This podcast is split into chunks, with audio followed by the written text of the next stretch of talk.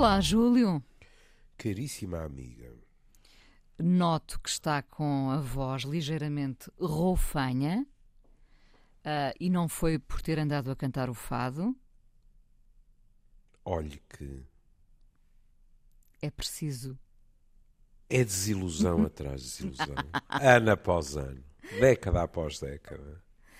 Eu, que, como diria meu pai, que usava essa expressão com um sorriso irónico, eu, aqui do meu leito de dor, a pensar que me ia mimar e a dizer: Ah, mas que voz sexy, parece o Joe Cocker, e sai-se apenas com isso. Não, eu prefiro sempre a sua voz à do Joe Cocker, mas uh, uh, foi uma maneira de, no fundo, perguntar-lhe hum. o que é que se passa, o que é que se passou, Júlio.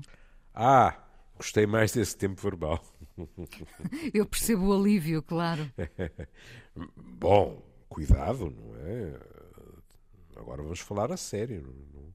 Uma pessoa não, não pode decretar que eh, determinados aspectos eh, não podem ou reverter ou haver aspectos que eh, não se tornaram ainda aparentes e que podem eventualmente trazer chatices. Mas, ainda por cima, eh, porque não quero apanhar nas orelhas por ser pessimista, acho que posso dizer, não é, que tirando o meu nariz neste momento ser um apêndice relativamente inútil, que ultrapassei o meu flerte com, com a Covid, é verdade.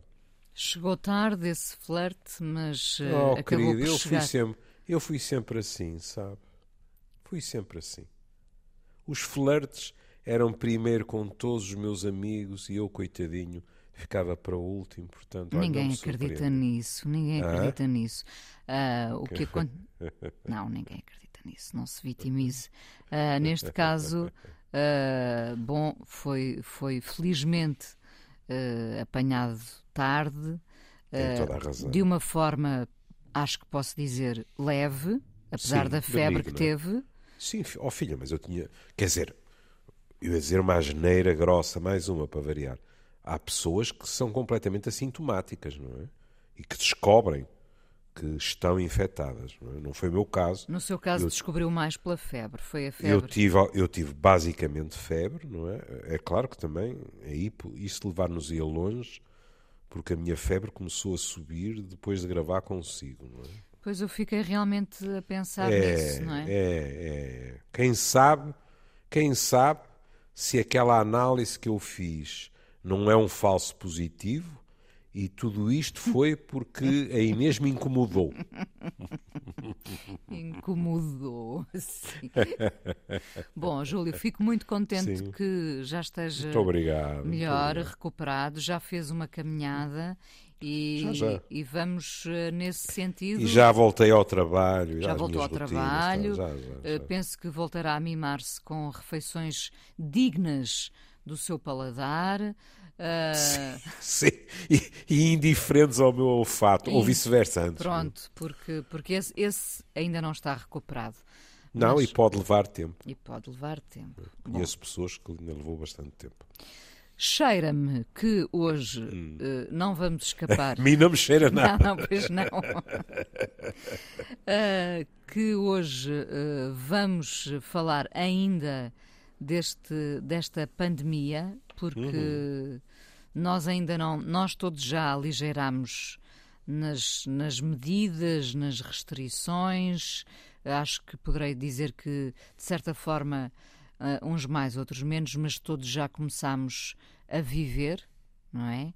Uh, em contrapartida, permita-me isto, no dia em que estamos à conversa, eu ainda não tenho explicação para a DGS uh, ter uh, aparentemente feito marcha atrás naquela decisão de só pôr números cá fora à sexta-feira.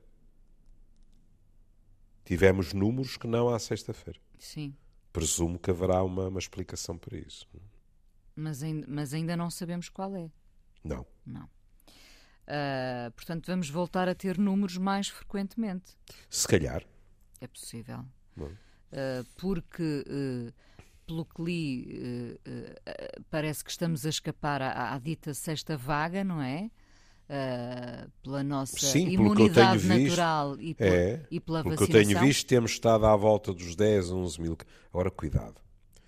Isto, que terrível ingenuidade. Isto também depende de quantos testes estão a ser feitos, etc. É? Tudo isso conta. Sim, todo, todos, de uma é? maneira ou de outra. Lembra-se lembra da, da, ideia genial do, do senhor Donald Trump. Não testem e não há casos. É. Bom, mas sim, eu acho que estamos a viver um período de algum alívio, até porque as preocupações uh, prendem-se com outro cenário. É verdade, isso também conta. Conta, claro. A visibilidade. Mas, e aqui temos que ser muito claros, não é? ainda não vi eh, nenhum discurso que contrariasse aquele critério que era considerado fundamental, que era o número de mortes que veio descendo, não é? E agora tem estado, se não estou em erro, mais ou menos estável à volta dos entre os 20 e os 25. É? Pronto. Bom, de qualquer maneira, hum, para já, ainda bem que está melhor, que estamos a Obrigado. fazer o programa juntos.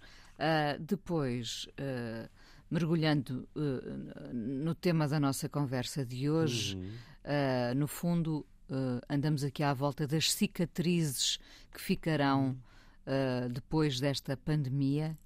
Uh, vou citar Margarida Gaspar de Matos, coordenadora do, do, grupo de trabalho criado pelo Ministério da Educação para avaliar os efeitos uhum. da pandemia na saúde mental dos alunos. O que é que diz Margarida Gaspar de Matos? Vamos precisar de tempo para perceber o que fica de tudo o que se passou porque estamos a falar de questões psicológicas, basicamente. Embora, a partir de determinada altura, começámos a ouvir uma expressão que preocupa muito boa gente, e eu compreendo isso, e eu, neste momento, também, embora esteja otimista, também me, me ocorre, que é quando começámos a ouvir falar de Covid longo. E aí não era só de questões psicológicas, porque nas psicológicas nós, os PSIs, avisámos desde o início que iria ser necessário esperar tempo para ver o que é que ficava e o que é que até surgia depois das coisas estarem mais ou menos controladas. Mas não, percebeu-se que havia consequências físicas que também se prolongavam muito para lá, em alguns casos, como é evidente, muito para lá do período de infecção.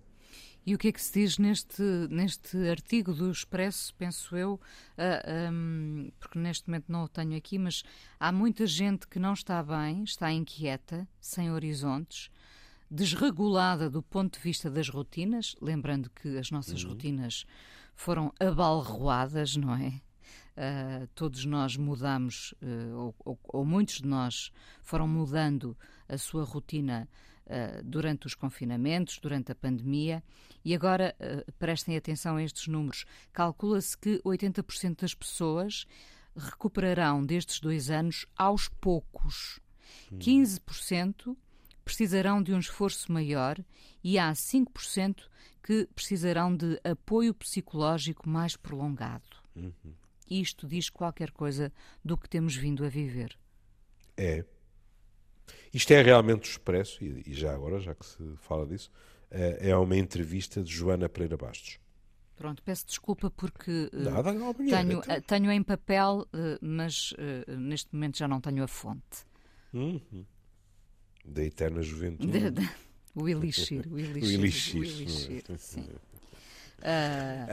mas seja... estava eu a dizer, a, a professora Margarida Gaspar de Matos faz bem Uh, e sabe que eu, eu nem sequer sou um partidário de quantificações, não é? Porque, como é evidente, quando a professora Margarida diz 80%, podem ser 79 ou 81, não é? Mas a dimensão dos números, na minha opinião, é importante que seja dada.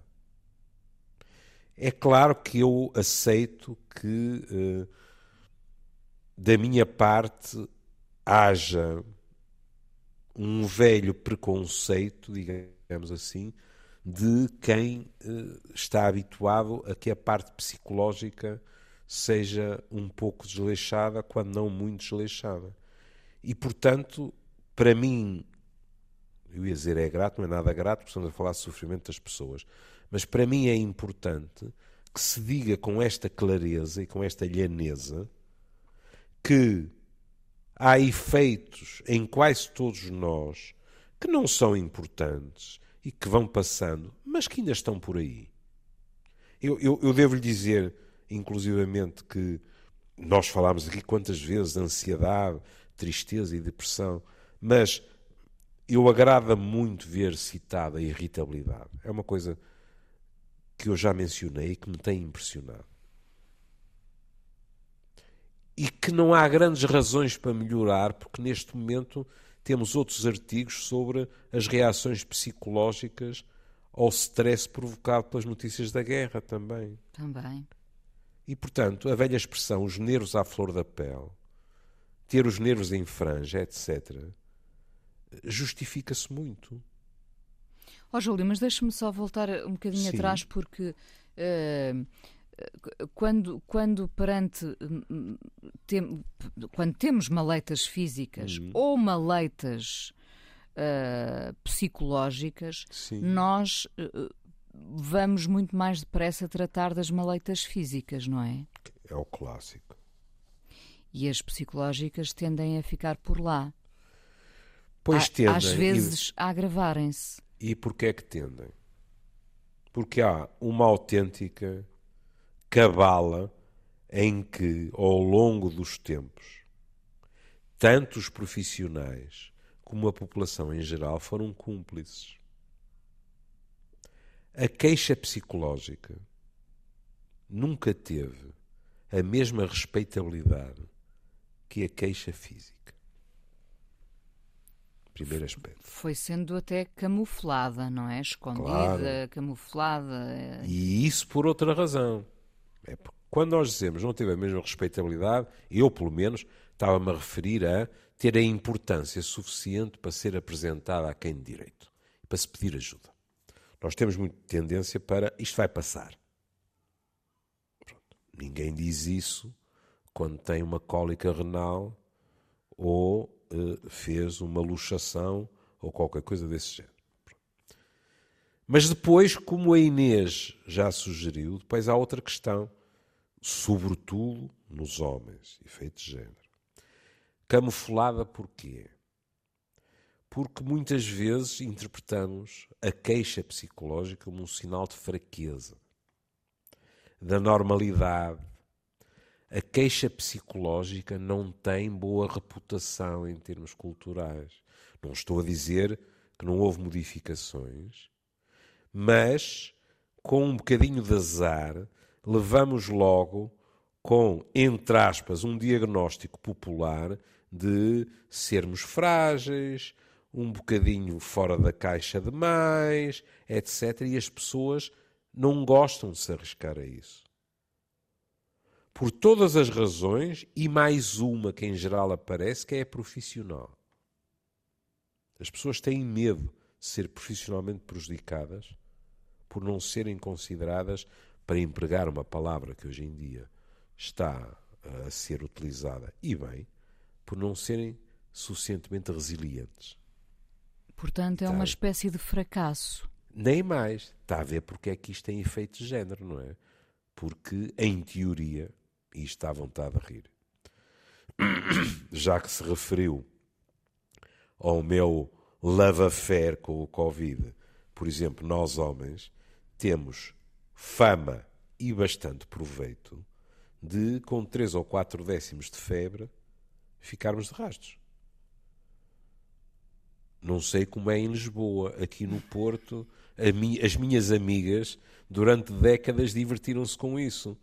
Primeiro estavam a falar de companheiros da adolescência, depois de namorados, depois de maridos, e diziam-se quase todas a mesma coisa.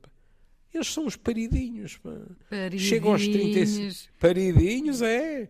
Chegam aos 37 e 8, pá, estão espapassados, não conseguem fazer nada. Eu vi isso em minha casa. É? Minha mãe continuava a gerir a casa, eh, não estou a dizer que isto fosse vulgar, mas aconteceu, com 39 de febre. e não dizia nada. E então depois, quando tudo estava encaminhado e os dois lordes podiam ser deixados a discutir política ou a ver televisão, ela dizia assim: é como se fosse hoje. Ela dizia assim: se vocês não se importam, eu vou indo para a cama, estou com uma ligeira dor de cabeça.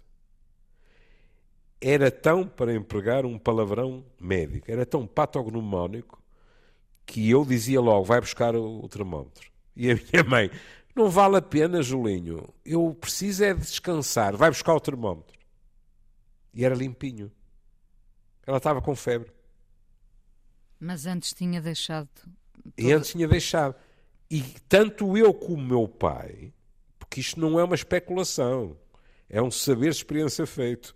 E eu e o meu pai, com 37,6, 37,8, estávamos, olha, como diz o povo, como havíamos de ir, sabe? Doía a cabeça, havia tonturas, sei lá mais o quê e tal. No fundo, Pronto. os homens sempre se aproveitaram da situação para ser ainda mais cuidados pelas mulheres. Os homens são muito dependentes, são. Pronto. E olha, e se, se me quiserem expulsar do sindicato por causa disto, eu digo que não penso isto e que foi uma consequência do Covid para me defender. Muito Pronto. bem. Mas, mas, é verdade. Mas o é Júlio portou-se muito bem porque teve mais febre que 37,6 e aguentou-se aí estoicamente. Oh, estoicamente? Não. Abraçado ao Benuron. Numa relação com o Benuron, sim. Exatamente, exatamente. Esta semana nós vamos falar de uma relação de um pobre, uma relação entre aspas, mas enfim, de, do, do, que o preconceito faz de uma relação de um pobre cachorro que se abraçou a outro cachorro. Eu abracei-me ao Benuron. Cada um abraça-se ao que tem à mão. Não, não durou muito tempo essa relação, não é? É uma relação dos tempos modernos. É verdade, é verdade. E peço desculpa de estar a fazer publicidade. Quem é, mas também, quem é, que, quem é que não tomou o Benuron? Não, não, quem é que descartou quem? Se lhe posso perguntar, porque é uma pergunta íntima. Foi, foi o Ben Uron vou-lhe dar, que vou -lhe dar a resposta. Si, foi... A resposta não me honra nada, sabe? Foi o Júlio que acabou. Não, foi uma relação de abuso. Porque assim que deixei de precisar de Benuron, se eu fosse um homem honesto e com boas intenções, tinha continuado a tomar. E assim que não precisei, arrumei a caixa. Parece-me ouvir em fundo... Não é maneira de tratar um medicamento. Não parece-me ouvir em fundo aquela célebre não vai dar. Não vai pois, dar. Foi o que pois. disse ao Benuron, não foi? Já, já foi. Não, já não vai e dar. Sabe, sabe que é que respondeu o Benuron? O que é que ele disse? Cá te espero da próxima vez. Ah, pois. De tal maneira, sabe o que é que eu fiz imediatamente? Este programa está a enlouquecer a uma rapidez. sabe o que é que eu fiz imediatamente? Diga. Começou um tipo com desconfiado, com traços paranoides. Deitei fora a embalagem e fui comprar uma nova. Que ainda não me conheça. Ah. Porque tive medo que, com esta embalagem que eu não gastei toda, da próxima vez, ela me dissesse assim: Ai, precisas de mim outra vez? Lamento. Não chego. Assim, olha. Já não chego. Uh, Troquei. Eu diria que este é um programa fora da caixa, não é? Completamente. Do Ben É? Quando se acaba a discutir uh, a traição conjugal do Machado Vaz com um medicamento. Sim, é abraçado. É essa imagem. É, é, eu, eu, peço a alguém que faça, se puder, essa ilustração de Júlio eu abraçado ao Benuron. Sim, abraçado ao Benuron. E depois é uma banda desenhada, não é? O Benuron a ir-se embora triste. Não é? exatamente, é? Deixado exatamente, e a exatamente. falar com os amigos, a perguntar o que Exato. é que falhou aqui, o que é que falhou, que é que aqui? falhou aqui. Não, ou então a dizer assim, burro fui eu não lhe tinha baixado a febre e ainda lá estava. Pois é, pois é, não também é? tem pois razão. É, é Bom, vamos lá então. Vamos tentar eh, trazer alguma e, portanto, dignidade a isto então. Exatamente, sobretudo porque a professora Margarida Gaspar de Matos não tem nada que, que ficar numa companhia que não a honra nada, não é? Ora bem, portanto estava eu a dizer, repare, 5% parece um número baixo. Estamos a falar, a nível global, de milhões de pessoas. E ela diz que precisarão de apoio psicológico mais prolongado. Lá para a liçada, não é? Porque isso em mim nunca falta. Para precisarem, ele tem que existir. Tem que estar disponível. E não estou a falar dos consultórios da privada. Porque esse, claro, está disponível para quem tem dinheiro para pagar. Mas a, a saúde, em teoria, é um direito de todos. E, portanto, se antes, lá vamos nós outra vez com o disco rachado, se antes da pandemia nós já dizíamos que a saúde mental estava completamente subfinanciada e estava aquém, muito aquém, do nível de recursos que deviam estar à disposição da população, é evidente que a pandemia só veio agravar o problema. E depois, porque, como se diz hoje em dia, é, é a praia da professora Margarida Espado Matos, é-lhe posta a questão, e os mais novos? Ela diz uma coisa, eh, eu, como, como sabe, eu não sou uh, psiquiatra infantil ou da adolescência, não é? Mas isso não quer dizer que eu não contacte com gente mais nova no meu cotidiano, não é? Sim. Que mais não fosse, tenho os, os, os mafarricos dos meus netos. E, e a professora diz algo que uh, uh, eu reputo muito frequente e que faz impressão. É evidente, nós não gostamos de ver os nossos mafarricos tristes e ansiosos, mas também me faz muita impressão vê-los, e a expressão é, é da professora, que diz parecem estar em piloto automático. E é verdade. Que é um funcionamento que muitos de nós conhecem, não sendo sequer dos mais novos. E uh, a professora aduz uma hipotética explicação que faz muito sentido, que diz pode ser uma estratégia para lidar com a incerteza. Ou seja, quando nós não sabemos muito bem para onde nos virarmos, quando não sabemos o que vai acontecer no dia seguinte, etc., é como se metêssemos, digamos assim, um modo de funcionamento que, que é sempre igual. Que é completamente uh, uh, isento, na medida do possível, de surpresas é uma tentativa de lutarmos precisamente contra essa sensação de insegurança, Sim. de o que mais irá acontecer, quando e como. No fundo, de é? seguir em frente, de seguir em frente, não é? Uh, Mas seguir em frente. De uma forma automatizada, quase. Nem mais, tem toda a razão. Porque o que é que é dito? A pandemia alterou profundamente as rotinas, que são muito importantes, porque ajudam os mais novos a ganhar um sentido no mundo. E isto é que é o verdadeiro ir em frente. Esta sensação de que eles entram em piloto automático, o que acontece na sua geração e na minha, nós em piloto automático seguimos em frente de que forma? Um dia sucede-se a outro. Igual. No fundo, estamos a sobreviver. Mas não há um sentido de futuro. Uma das coisas que mais me disseram ao longo destes dois anos, houve até pessoas, houve até pessoas que eh, se queixaram disso, eh, pedindo uma opinião técnica. Porque as pessoas diziam assim: Ó oh, Soutor, sabe o que é? O Soutor dirá se será melhor eu ir consultar um colega seu neurologista e tal. Sabe que eu de vez em quando uh, uh, estou desorientado, já não sei se é terça, se é quarta, uh, que dia é, se são 26 ou 27, etc. E as pessoas ficam muito assustadas. Mas temos que concordar que em situações limite destas é difícil às vezes localizar-nos. Porque... Isso teve a ver com o, o tal abalroar das rotinas completamente, também. Completamente, não é?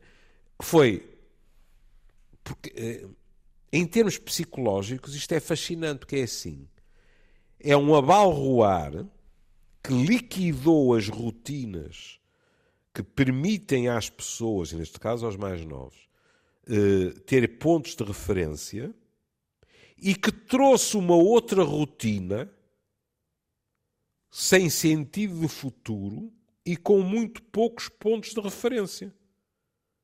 As pessoas que me diziam: Ó, oh, doutor, a satisfação com que eu esperava pela sexta-feira. Ó oh, oh Inês, olha, nós, com que frequência nós brincamos no programa curto sexta-feira?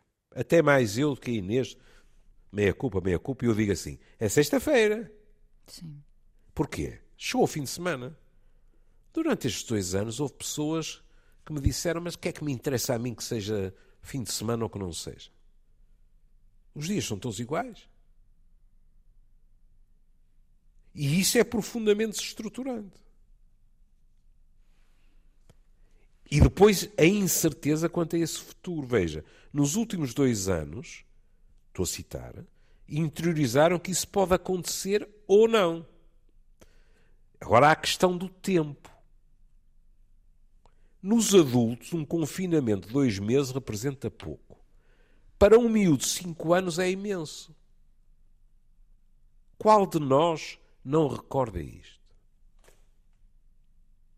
Eu vou dar, eu, eu, eu não os vou desiludir, eu vou dar o exemplo que dou para aí há 30 anos para poderem dizer o tipo não tem imaginaçãozinha nenhuma.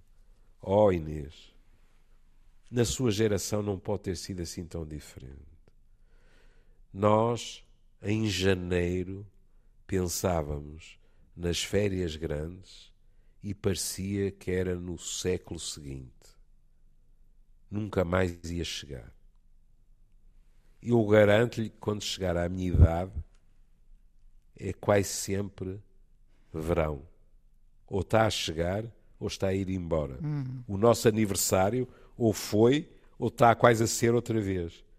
Porquê? Porque a percepção psicológica é completamente diversa. Nem precisamos falar de anos. Quer dizer, quando a Inês diz, ou disse, pronto, a sua, sua princesa já cresceu. Embora, em certos aspectos, ainda possa haver aqui e acolá uh, réstias disso. Quando nós dizemos não, logo à noite, por exemplo, um chocolate ou qualquer coisa, às 11 da manhã ouvirmos em determinadas idades, logo à noite, é uma demonstração que o nosso pai e a nossa mãe são sádicos perigosos. Porque logo à noite nunca mais chega, não é? Claro, lembro-me bem dessa sensação. Pois é. Pois mas, é. mas sabe, e, e penso que, que, que, já teremos até falado algumas hum. vezes sobre isso, sobre essa questão do tempo. Aqui, eh, mais novos ou mais velhos hum. eh, reivindicam tempo e, e, de forma legítima, porque os mais novos estão uh, na altura certa para o saborear devidamente, hum. para brincar, para correr, para estar com os amigos e foram claro. privados disso tudo. Os mais velhos uh, olham para a sua trajetória uh, naturalmente encurtada, não é? Pelo uhum. fator idade, pela, por esta passagem aqui pela Terra, e também reivindicam tempo porque não foram, foram privados desse tempo de qualidade que teriam. Portanto, novos e velhos, todos reclamamos uh, a falta desse tempo. Uh, provavelmente uh, as marcas serão diferentes nuns e noutros, não é? São, na minha opinião, são. E quando eu estou a dar a minha opinião, como é evidente, Estou a citar os meus colegas. Hum. A professora Margarida Gaspar de Matos fala aqui de uma questão Sim. sobre a qual eu nunca tinha pensado e, e, hum. e, que, e que traz alguma, com ela alguma gravidade, de facto. A máscara uh, dificultou o desenvolvimento da fala. Uhum. O, o que mas é... não só. Sim, não só, claro, mas, mas uh, é a partir de algo uh, grave com que teremos de lidar, não é? Claro. Claro.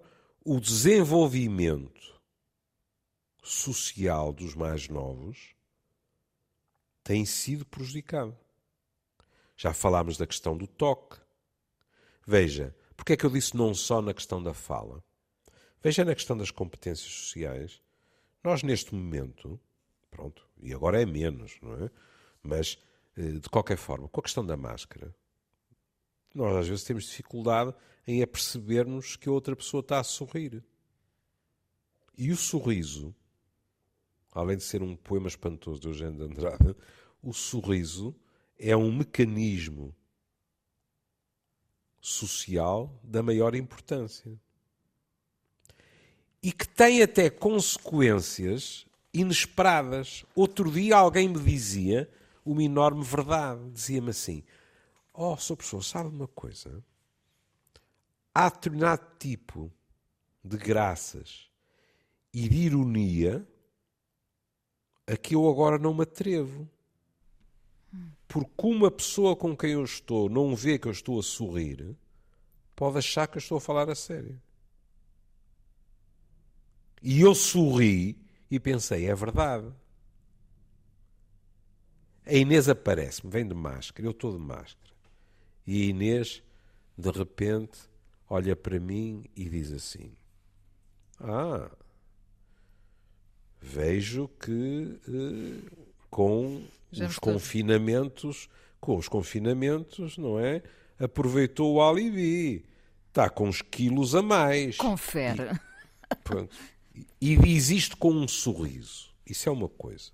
Não, confere penso... no meu caso, não é para si. Ah, está bem, está bem, mas, mas uh, estamos a falar em abstrato. Sim. E, e, eu, e eu vejo o seu sorriso e digo assim: bom, posso ter mais um quilo e todas, mas não é nenhuma tragédia. Ela está-se a sorrir. Hum? Agora eu não vejo a sua expressão. Eu tenho dúvidas sobre quantos quilos foram, porque tenho a consciência pesada. A Inês é minha amiga. Não é só a consciência os, que está pesada. Pronto, é verdade. Os, os, amigos em geral dizem a verdade. E eu penso assim, pois, cá está. Ou seja, eu já senti isto comigo também. Que é ter algum cuidado. Sabe porquê? Porque há pessoas que são muito boas a ler fisionomia. Outro dia alguém me dizia, uh, e eu estava de máscara, e eu tinha feito uma graça qualquer e alguém me dizia assim: Não me enganas, esses olhos estão à gargalhada. Ah, ainda bem mas que alguns olhos é, permitem é, ver isso. Mas não é? não é toda a gente que consegue fazer isto. E isto, em geral, pressupõe um conhecimento relativamente íntimo das pessoas. E, portanto, há uma maior parcimónia em certas coisas, na expressão dos próprios afetos. É? E como é evidente, voltando à questão da incerteza, não é só a incerteza que já em si é má. Por exemplo, a questão do, do que nos é roubado. Os mais velhos dizem, com razão, estou no fim da vida, não sei quanto tempo tenho à frente, e estão-me, estão-me o destino, o azar, o que quiser, não é? A roubar normalidade. Mas a incerteza pós mais novos é, sob muitos aspectos, mais dramática, porque é um futuro inteiro que está em jogo. Ainda por cima, e agora vou citar a professora Margarida mais uma vez, ainda para mais porque parece não acabar. Esta sucessão de acontecimentos, com a pandemia e agora a guerra, que levará a uma nova crise económica, é muito intensa. É verdade. E antes da pandemia tinha havido outra crise económica. Isto para os mais novos, em termos do que é, o que é que vai ser a minha vida? O que vai ser a minha vida não é apenas vou ter exames em junho ou não. É e vou estagiar ou não? Para onde? Tenho emprego ou não? No fim do mês ainda tenho emprego ou não? E isso é muito difícil. E já agora, se tudo isto terminar como esperamos, hum, pandemia, a guerra, uh, como é que nos comporta, iremos comportar no, no velho, no dito velho normal? Se é que volta a haver esse, esse velho normal que nós Acho... nem sabíamos que tínhamos tantas saudades. Hum, uh... Acho muito difícil que seja igual ao velho normal porque, como eu gosto de dizer, perdemos uma determinada forma de virgindade. Acho que há um tipo de insegurança e de incerteza que não vai desaparecer completamente. Hum? Pronto. E isso, isso faz moça também, ah, psicologicamente. Faz. Ah, pois faz. Ah, pois faz. E agora, para completar, aliás, a sua questão, eh, eh, uma das perguntas reza assim: Muitos alunos nunca viram sequer o rosto dos professores sem máscara. E a professora Margarida diz sim. E nos mais pequenos, repare, não temos que nos fustigar, mas uh, são aspectos uh, para os quais normalmente uh, nós não estamos tão atentos. E nos mais pequenos isso dificultou o desenvolvimento da fala, que implica uma componente visual quer da leitura dos lábios, quer da própria expressão facial. Isto é rigorosamente verdadeiro. Ainda por cima, porque nós temos que nos lembrar eu, eu, por exemplo, ensinava isso aos meus alunos. Grande parte da nossa comunicação não é verbal, é gestual. Agora dizemos assim, mas o que? O senhor também põe máscara nas mãozinhas? Pode fazer gestos, não pode? Sei, posso. Mas quer queiramos, quer não, uma face expressiva não tem igual. Aliás, não tem igual até às vezes em aspectos paradoxais. Não se esqueça, por exemplo, com as crianças, nós podemos, pelas palavras, armar-nos em extremamente acolhedores ternos até, e a criança, pela expressão facial, percebe que não é isso que nós estamos a sentir. E isto pode ser muito complicado para o desenvolvimento psicológico de uma criança. Hum? Se quiser, de uma forma simplista, a criança olha para nós e ouve-nos e nós estamos a dizer gosto muito de ti. E a criança está a perceber na nossa face que não é verdade. Já reparou que isto entre miúdos ainda terá outro peso, mas hum. que nós, hoje em dia, e, e porque estivemos uh, separados, uh, distantes de muitos amigos, conhecidos, enfim, uh, hoje em dia, quando reencontramos determinadas pessoas, temos de, por breves instantes, tirar a máscara e dizer: Sou eu! É. Isto tornou-se normal. É. Imagine isto a acontecer entre miúdos, uhum. na escola, turmas inteiras, uh, uh, que terão ali, obviamente, uns, uns uh, minutos no recreio enquanto lancham ou enquanto comem no refeitório, enfim, uhum. mas no geral foi como se os rostos deles uhum. tivessem perdido emoção, expressividade. É uh, eu contei-lhe aqui um momento muito, muito comovente para mim, relatado pela minha filha, na turma dela. A professora, ao fim de, de, de quase eh, um, um, um, ano inteiro, um ano letivo, pediu para que eles baixassem por segundos, um segundo que fosse a máscara para poder ver finalmente a cara deles. E quando, e quando eles o fizeram, ela, ela emocionou-se porque nunca tinha visto, ao fim de tanto uhum. tempo, a cara do aluno. Uhum. Portanto, nós, nós, nós eh, integramos isto no nosso dia a dia, lá está, seguimos em frente, não é? Mas há aqui coisas eh, perfeitamente perturbadoras. Sim, sim. E sabe de uma coisa? Conte. Que já o verificou, eu sei. Que tínhamos falado disso, não tenho tanta certeza. Eu e a Mademoiselle somos dois privilegiados. Porque, atendendo a este longuíssimo flerte que nós mantemos. Maior que o do Benuron, sem dúvida. Maior que o do Benuron. Tanto a Inês como eu já entramos em táxis e houve gente que nem sequer precisou olhar para trás, e nós com máscara, para dizer é Inês Menezes, não é? É o Machado Vaz, não é? Uhum, uhum. Por causa das vozes. Sim. Foi uma coisa que, que, que eu notei muito uh, durante a pandemia, era eu entrar no táxi, não é? Com, como era a minha obrigação, com a máscara, não é? E dizer mais das vezes para o consultório e tal, e quem estava ao volante nem sequer precisasse se virar e dizer Ah, eu ouço de manhã com a menina Inês. Porque é outra forma de reconhecimento. A voz uh, a grande parte das vezes, as nossas vozes são inconfundíveis. É? Nós temos muita ideia que a impressão digital é só o, o, dedo, não é? E também há outra razão. A Inês é que é uma profissional, mas uh, nós, nós não estamos muito habituados a ouvir a própria voz. Eu lembro disso ser estranho. Quando comecei a fazer rádio, eu ouvia-me e havia uma parte de mim que dizia, ah, eu sou assim. não, é pronto, é uma outra é? fotografia. É, uma, é outra... uma outra fotografia, não é? Ora bom, depois... Estamos mesmo a terminar, Júlio. Pronto, então vou salientar dois pontos. Não quero ser injusto para a importância do que é dito. A questão do tempo de ecrã, que lhe é posto. E a professora Maria diz sim.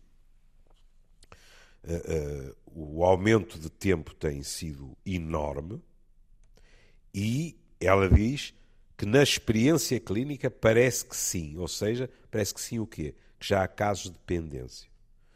Nos mais novinhos eu não posso, nem quero uh, pronunciar-me, em idades um pouco mais avançadas, eu atravesso e respondo sim.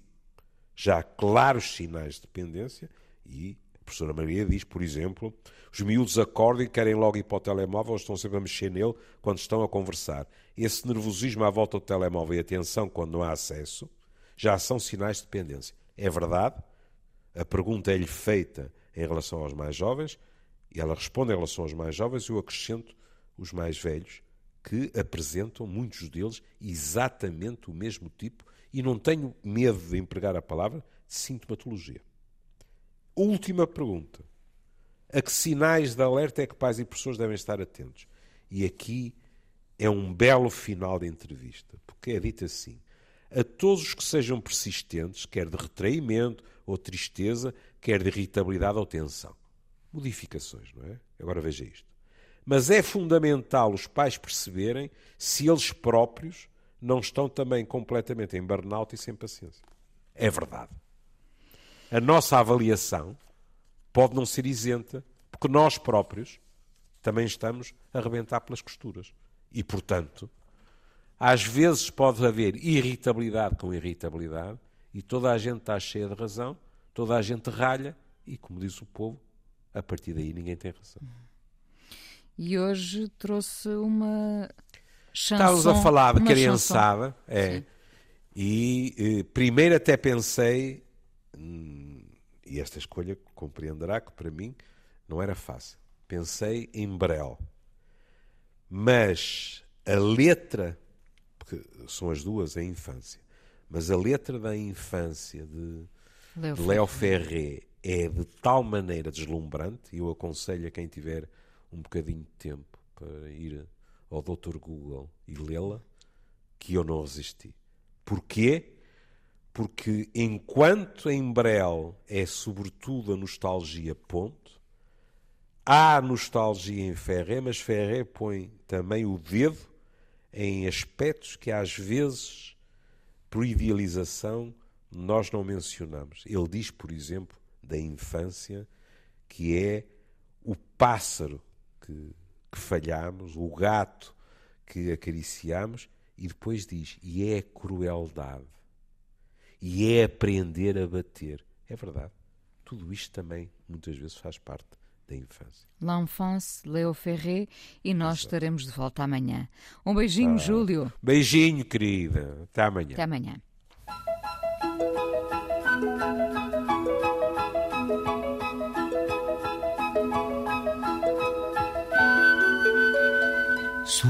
Souviens-toi des souliers usés, des vendredis et le poisson qui se rendait sur la table à midi et qu'il marchait tout seul, qu'il n'était pas poli. Frais ou pas le macron, faut que ça fasse des chichis. Souviens-toi des jeudis et de la mer la le frangin à rabat comme un flic à tes trousses et ta plume qui grattait sous l'œil de ce bandit qu'une certaine envie mettait à ta merci. L'enfance, c'est un chagrin cueilli de frais, c'est un jardin, c'est un bouquet, c'est des épines aussi l'enfance. C'est le paradis dans du cambouis, c'est des caresses au fond de la nuit, c'est une leçon d'ennui, l'enfance. C'est des copains qu'on a perdus, c'est des petites mômes qu'on n'a pas eues, c'est une chanson toute nue, l'enfance. L'enfance. C'est un jouet qui s'est arrêté, c'est l'innocence rapiécée, c'est toujours ça de passé. L'enfance. Souviens-toi des frangines qu'avaient même pas dix dans la nuit retrouvée. On jouait à se faire la pige, même qu'elles étaient girondes, avec leurs yeux barrés juste en dessous, comme une ombre, comme le phare du péché. Souviens-toi des silences au fond des corridors et ce halètement divin, je l'entends encore. Et puis la nuit fidèle à se rappeler ces trucs-là et cette foutue mémoire qui me tient par le bras. L'enfance,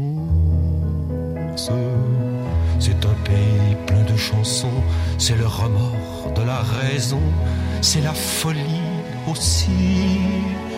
L'enfance, c'est l'enfer sous le tableau noir, c'est Tahiti dans un dortoir, c'est l'âme de la nuit. L'enfance.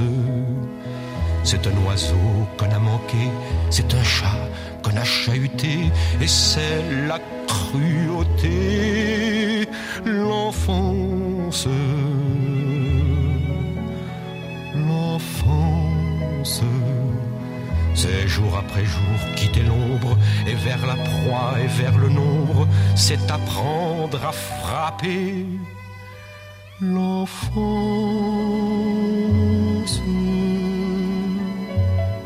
Souviens-toi des bonbons et puis tapis qui tournait, qui tournait, qui tournait, qui tournait, qui tournait,